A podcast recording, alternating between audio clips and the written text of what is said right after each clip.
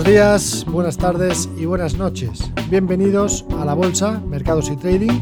Soy Sergio Ávila y me dirijo a todos los eh, ciudadanos de habla hispana situados a ambos lados del Atlántico. Para mí es un placer presentarles el podcast de inversión para los scalpers, los day traders y, como no, también para los inversores de largo plazo. En este programa semanal proporcionaremos información económica y bursátil, así como los análisis más relevantes. Espero que sea de interés para todos aquellos traders que se están iniciando en esta maravillosa actividad económica, como para los oyentes que se dedican ya su cuerpo y alma a la operativa bursátil. Y todo ello lo hacemos con todo nuestro cariño desde IG.com. Si mantienes la cabeza en su sitio, cuando a tu alrededor todos la pierden, si sigues creyendo en ti mismo cuando los demás dudan, ¿qué oportunidades ves? Si te encuentras con el triunfo y el fracaso y consigues tratar a esos dos impostores por igual, si eres capaz de ver la oportunidad, el mundo del trading es para ti. Cuando ves la oportunidad, IG. Bienvenidos a este noveno episodio. Estamos a 19 de febrero de 2021 y vamos a analizar qué es lo que ha ocurrido en los mercados en esta semana que justamente hoy termina. Vamos a empezar eh, con las noticias eh, a nivel general, a nivel macroeconómico. Y empezamos por las del lunes. Veíamos el lunes cómo la economía de Japón creció más de lo esperado en el cuarto trimestre ampliando la recuperación tras su peor recesión desde la Segunda Guerra Mundial, gracias a un repunte de la demanda en el extranjero que impulsó las exportaciones y la inversión. Veíamos también como por otro lado Biden decía que la democracia es frágil tras la solución de Trump en el Senado. En cuanto al martes, veíamos cómo la Organización Mundial de la Salud incluía la vacuna de coronavirus de AstraZeneca y la Universidad de Oxford en la lista de vacunas para uso de emergencia, ampliando el acceso al medicamento en el mundo en desarrollo. Y por otro lado veíamos cómo eh, parecía probable que la eurozona decida entre marzo y mayo cuándo y cómo empezarán los estados a reducir el apoyo a sus economías a medida que las campañas de vacunación permitan el levantamiento de los confinamientos y las restricciones de la pandemia y se recupere la actividad económica. Con lo cual esto bueno, pues es algo un factor que habrá que tener en cuenta también en el futuro porque los eh, mercados están descontando realmente pues que las ayudas se van a mantener durante muchísimo tiempo y que eso va a conllevar pues eh, a tener mayores paquetes de estímulos que junto con la vacunación y con la demanda retenida que tenemos, pues que eh, eso conlleve un fuerte crecimiento económico. Quizás con el objetivo de que se recaliente la economía, pues se puede empezar a reducir el apoyo, ya veremos saber a partir de cuándo. Por otro lado, el gobernador del Banco de Japón, Kuroda, afirmó que el reciente repunte de las cotizaciones bursátiles refleja el optimismo del mercado respecto a las perspectivas económicas mundiales, quitando hierro a las opiniones de que la política monetaria ultralaxa está alimentando una burbuja de precios en los activos. En cuanto al miércoles, eh, veíamos cómo una histórica tormenta invernal mataba al menos 21 personas, en Estados Unidos, dejando a millones de tejados sin electricidad y provocando tornados mortales en el suroeste del país. Biden advirtió el martes a China que pagará un precio por los abusos contra los derechos humanos, con lo cual, bueno, pues eh, hemos visto esta semana cómo ha habido ahí ciertos tiros y aflojas entre Estados Unidos y China. En cuanto a ayer jueves, veíamos cómo los australianos se despertaban con el muro de noticias de Facebook vacío después de que el gigante de las redes sociales bloqueara todo el contenido de los medios de comunicación en una inesperada y dramática escalada de una disputa con el gobierno sobre el pago de contenidos. Veamos por otro lado cómo las productoras de petróleo y refinerías de Texas permanecieron cerradas por quinto día consecutivo el miércoles después de varios días de frío intenso y el gobernador ordenó la prohibición de las exportaciones de gas natural de la región para tratar de acelerar el, restablecimiento de la energía. Por otro lado, Frente a una economía aún deteriorada que puede necesitar un tiempo prolongado para recuperarse plenamente, las autoridades de la Reserva Federal debatieron el mes pasado cómo sentar las bases para que se acepte una mayor inflación y también la necesidad de eh, permanecer vigilantes ante las señales de tensión en los pujantes mercados de activos, según las actas de la reunión de política monetaria del Banco Central estadounidense que tuvo lugar entre el 26 y el 27 de enero. Y en cuanto a hoy, hemos visto hoy viernes que el primer ministro australiano, eh, perdón, Scott Morrison, eh, ha prometido seguir adelante con la iniciativa para obligar a Facebook a pagar a los medios de comunicación por sus contenidos, afirmando que había recibido el apoyo de diversos líderes mundiales después de que el gigante de las redes sociales bloqueara todos los medios de comunicación de su plataforma. Por otro lado, tensión, preguntas eh, enfadadas, personas hablando por encima de otras y, una, y la foto de un gato. Eso es lo que hemos visto, la audiencia de más de cinco horas del jueves en el Congreso de Estados Unidos sobre GameStop.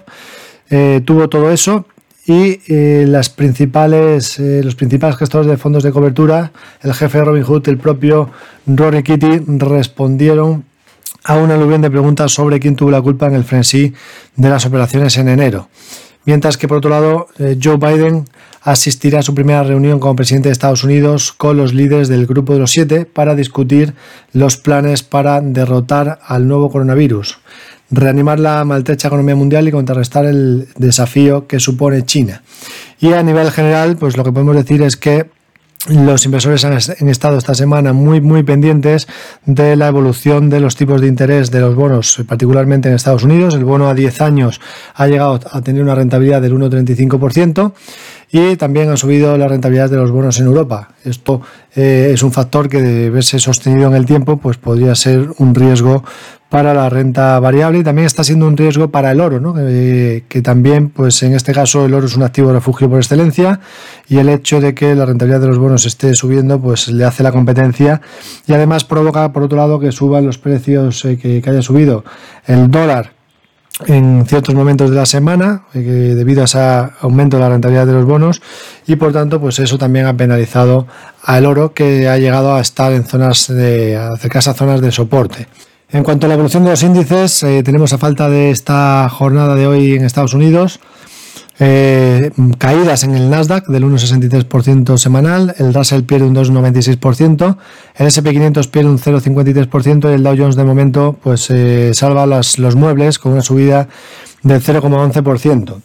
En Europa tenemos eh, ligeras subidas en el Eurostock del 0,10%, tenemos subidas en el IBEX del 0,38%, caídas en el DAX del 0,68%, caídas en el FTSE del 1,91%, y subidas en el PSI portugués del 0,82 con CAC 40 francés que también sube en esta semana un 0,94%. Noticias corporativas.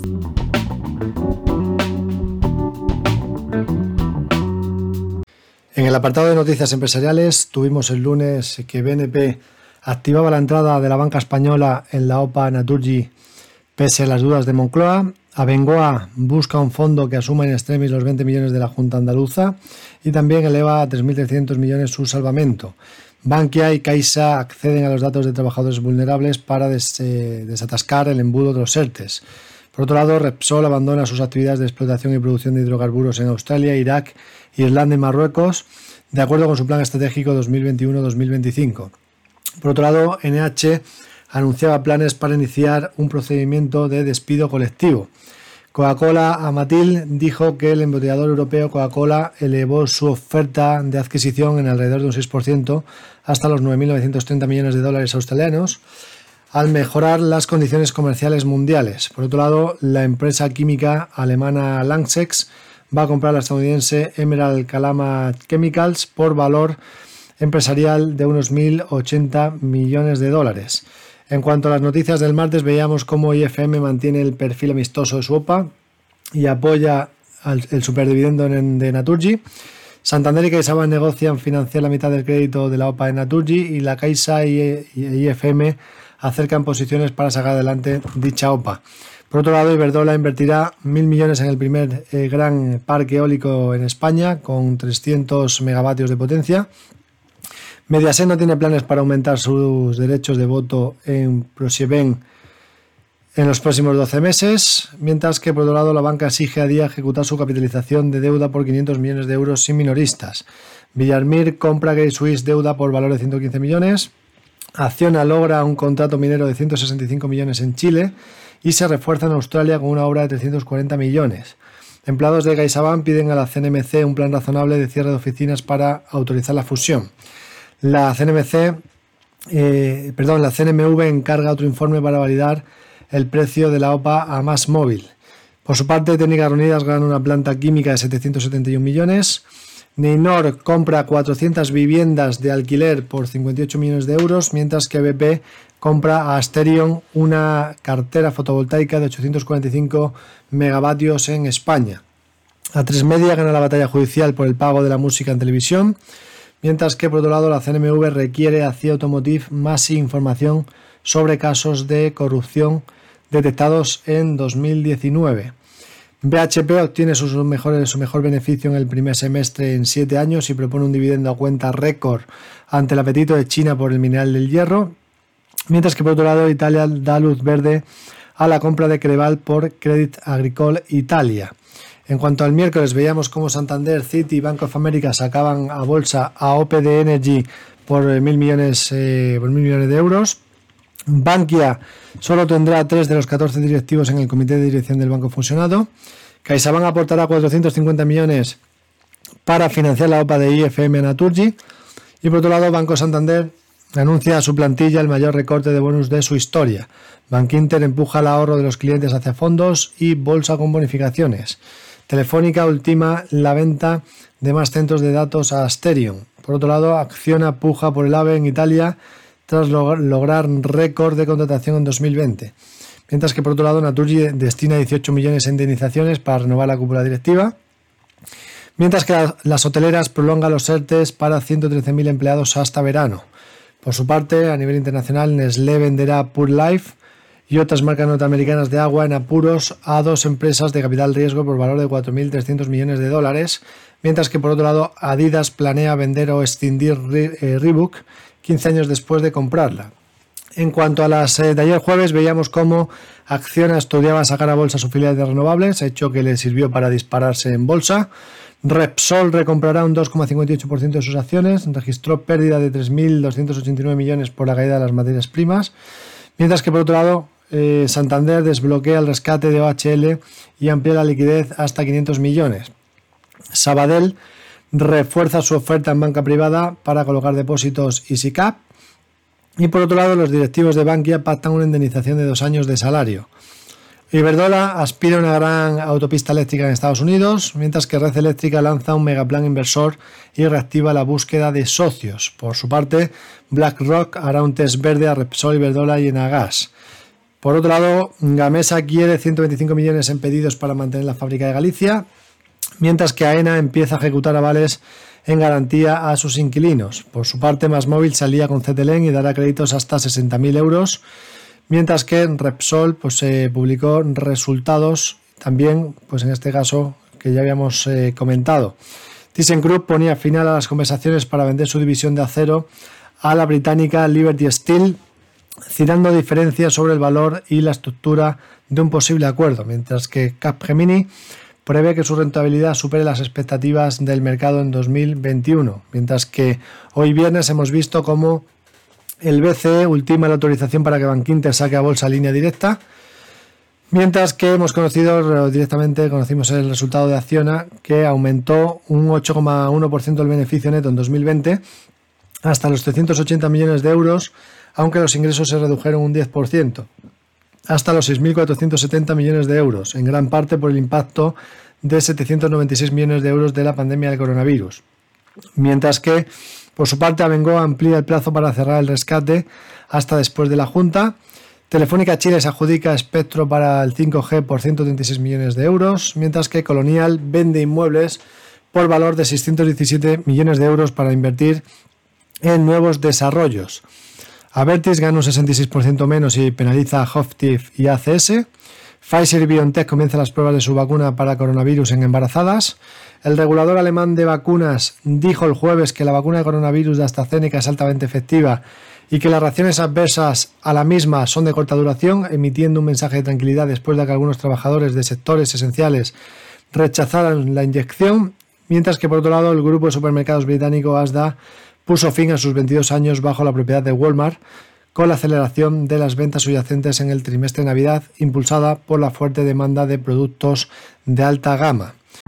Opiniones de otros expertos. En cuanto a las recomendaciones de otras casas de análisis, eh, analistas fundamentales, vemos cómo Kepler eh, subió el precio objetivo de Naturgy de 24 a 27 euros por acción. Citigroup eh, bajaba el precio objetivo de Nagas de 17,20 a 14 euros esta semana. Eh, también Citigroup cambiaba el precio objetivo de Santander, se lo subía de 2,45 a 2,80. Morgan Stanley bajaba el precio objetivo de AENA de 150 a 143 euros.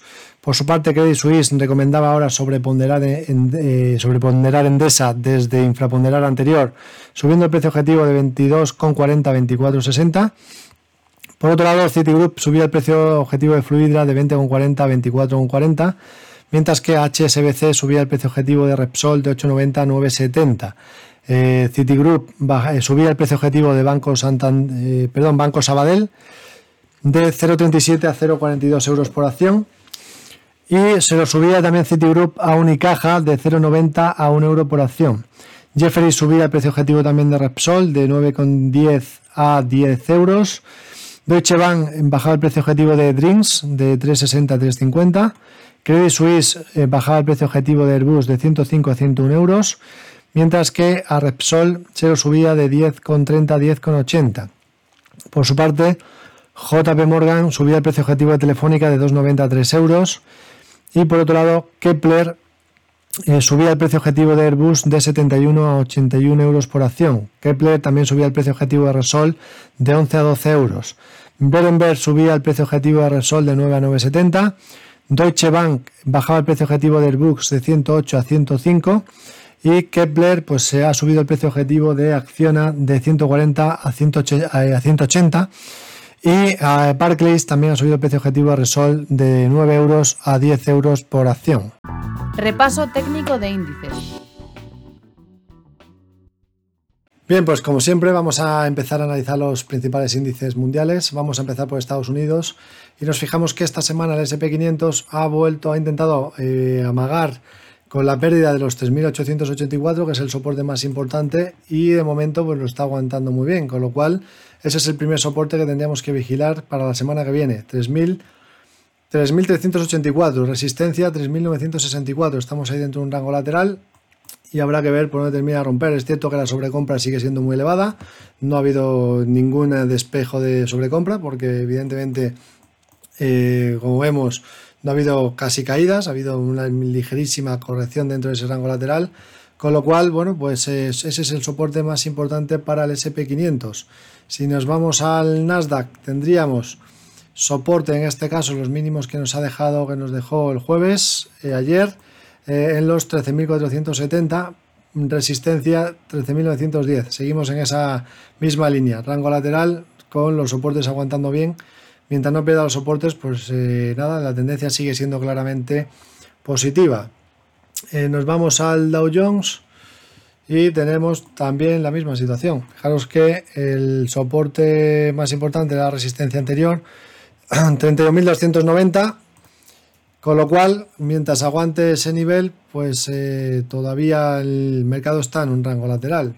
Puede ser que sea simplemente una corrección lateral para pues, continuar subiendo o, habrá que fijarse si pierde ese nivel para pensar en que pudiera venir alguna corrección adicional que de momento pues, no, se está, no se está viendo. ¿no? Lo que podemos hacer aquí es eh, marcar directrices, directrices alcistas y bueno, si rompe esta directriz por arriba, pues evidentemente todavía pues se podría plantear que tendría más fuerza más fuerza el mercado. Eh, de momento, como decimos, primer soporte 31.260, resistencia 31.720.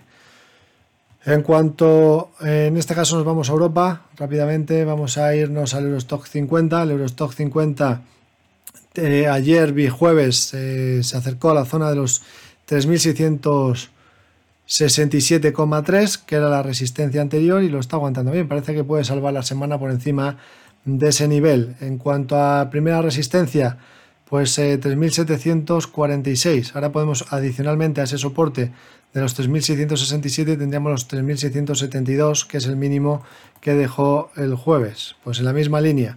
Tendría que perder ese soporte para empezar a ser ciertamente preocupante, que de momento pues todavía no, no lo es. En el caso del DAX, Aguantó el soporte también de los 3.826,6, eh, que era el mínimo que nos ha dejado el miércoles 10 de febrero. Y de momento pues estamos en un rango lateral entre esos 13.826, 14.160. Ya veremos si se sigue manteniendo dentro de ese rango y termina rompiendo por arriba. Si rompiese por arriba podría ser una especie de hombro cabeza hombro invertido. Si rompe por abajo podríamos pensar en alguna corrección adicional, pero de momento pues bastante incertidumbre en el mercado con todo el mundo fijándose en qué es lo que hacen los, eh, los bonos. Esto ya lo hemos comentado, nos vamos al CAC 40 francés. CAC 40 francés también aguantando el soporte de la resistencia anterior, 5728. Rango lateral entre los 5.728 y los 5.806. Con lo cual, bueno, pues habrá que vigilar tanto zonas de soportes como de resistencias por arriba, por la parte superior. En el caso del IBEX 35, pues el soporte lo tenemos en los 7.922, resistencia 8.285. Seguimos también dentro de un rango lateral. En cuanto al índice de Portugal, bueno, pues aquí sí que es cierto que eh, ha intentado eh, atacar el soporte del 38,2% de FIBO de todo el último tramo alcista. Eso se sitúa en los 4.714,9. Mientras no pierda ese nivel, bueno, pues seguimos estando también en rango lateral. Un rango lateral entre los 4.714,9 y los 4.878 puntos. Nos vamos a ir en este caso al mercado asiático. Vamos a ir a Japón. Bueno, pues Japón también fuerte. De momento eh, tiene soporte de los 29.540. Es cierto que se ha situado esta semana por debajo de los 30.730, eh, por debajo de los 30.000, que los ha vuelto, los está volviendo a recuperar. Bueno, pues ese es el soporte que habría que vigilar, 29.540. Mientras no lo pierda, la tendencia pues sigue siendo alcista. Incluso en caso de perderlo, también seguiría siendo alcista, pero podríamos pensar que eh, podría haber alguna corrección adicional hacia el entorno de los 28.980, pero de momento también pues aguantando con muchísima claridad el eh, mercado. Es cierto que hoy hay vencimientos de derivados mensuales del mes de febrero y ya veremos si a partir de que venzan los derivados pues cambia un poco la situación. Puede ser que también se está aguantando el mercado por esa por, ese motivo, ¿no? porque tenemos vencimientos de derivados. Vamos a irnos a China, China a 50 bueno, pues después de eh, un, movimiento correctivo en el día de ayer, muy pequeño, pues nada, está intentando recuperarse también desde aquí. Zona de soporte, pues el que nos está dejando, el que nos ha dejado hoy, 19.567 en primera instancia, y luego tendríamos la resistencia anterior que se pueda convertir en soporte en los 19.080. Por arriba resistencia en los 20.540. La tendencia sigue siendo alcista en el corto, medio y largo plazo. Vámonos a Taiwán. En este caso, Taiwán hemos visto que rompió resistencia recientemente y justamente esa resistencia pues le está sirviendo como soporte al, índice. Eh, zona de los 16.208,9. Por arriba tendríamos primera resistencia en los 16.590 dentro de este rango también lateral en el que se encuentra. Mini rango lateral en los últimos días. No hemos comentado el Russell 2000 antes, vamos a comentarlo. Russell 2000 sí que parecía que había dejado eh, una ruptura de un doble techo, con lo cual, bueno, pues podría uno plantearse que quizás pudiera corregir adicionalmente, pero el, si viendo que el mercado está fuerte en Estados Unidos, pues eh, aquí el soporte que habría que vigilar son los 2178.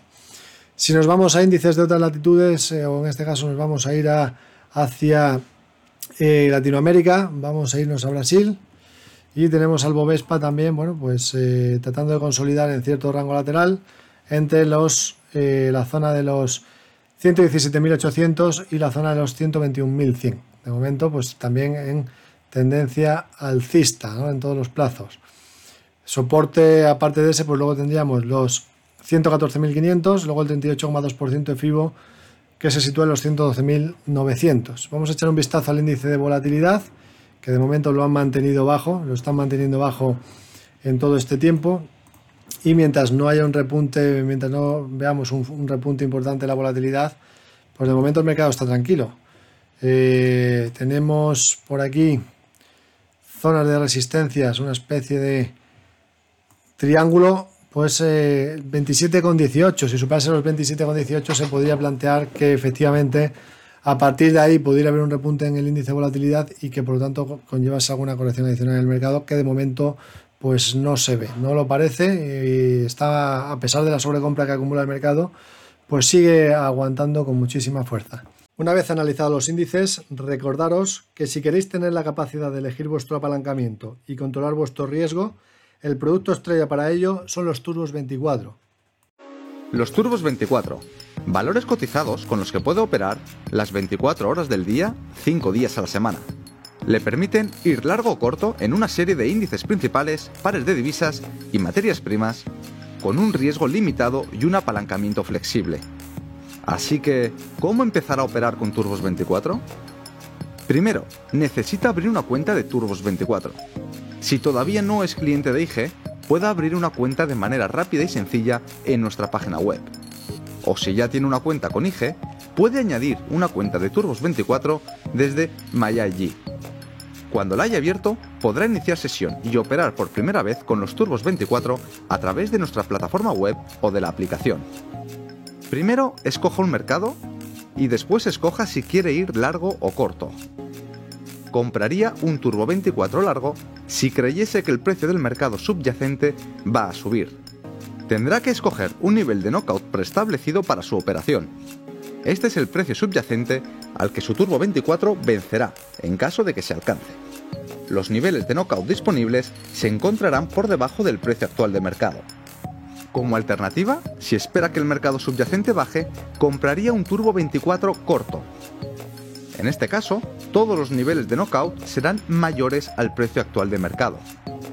Por lo tanto, verá turbos 24, tanto largos como cortos cotizados, con distintos niveles de knockout y los ratios de apalancamiento que ofrecen y sus precios.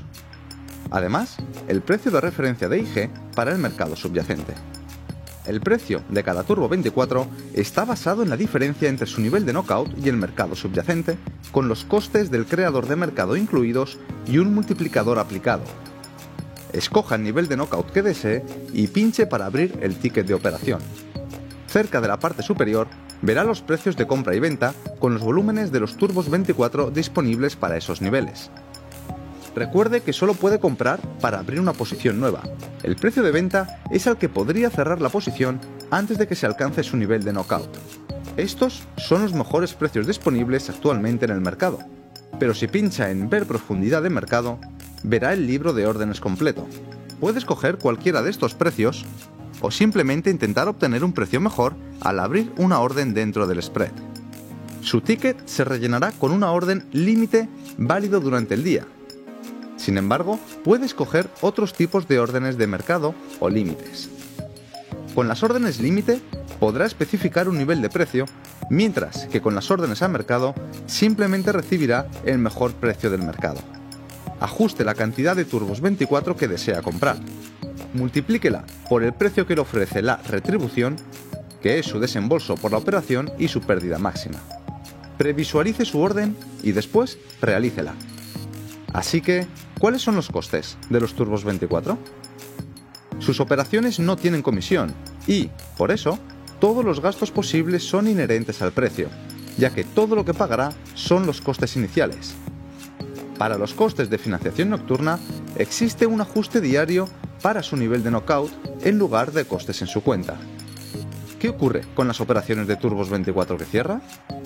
Como los Turbos 24 no vencen, puede realizar una orden de venta cuando quiera a no ser que se haya alcanzado su nivel de knockout.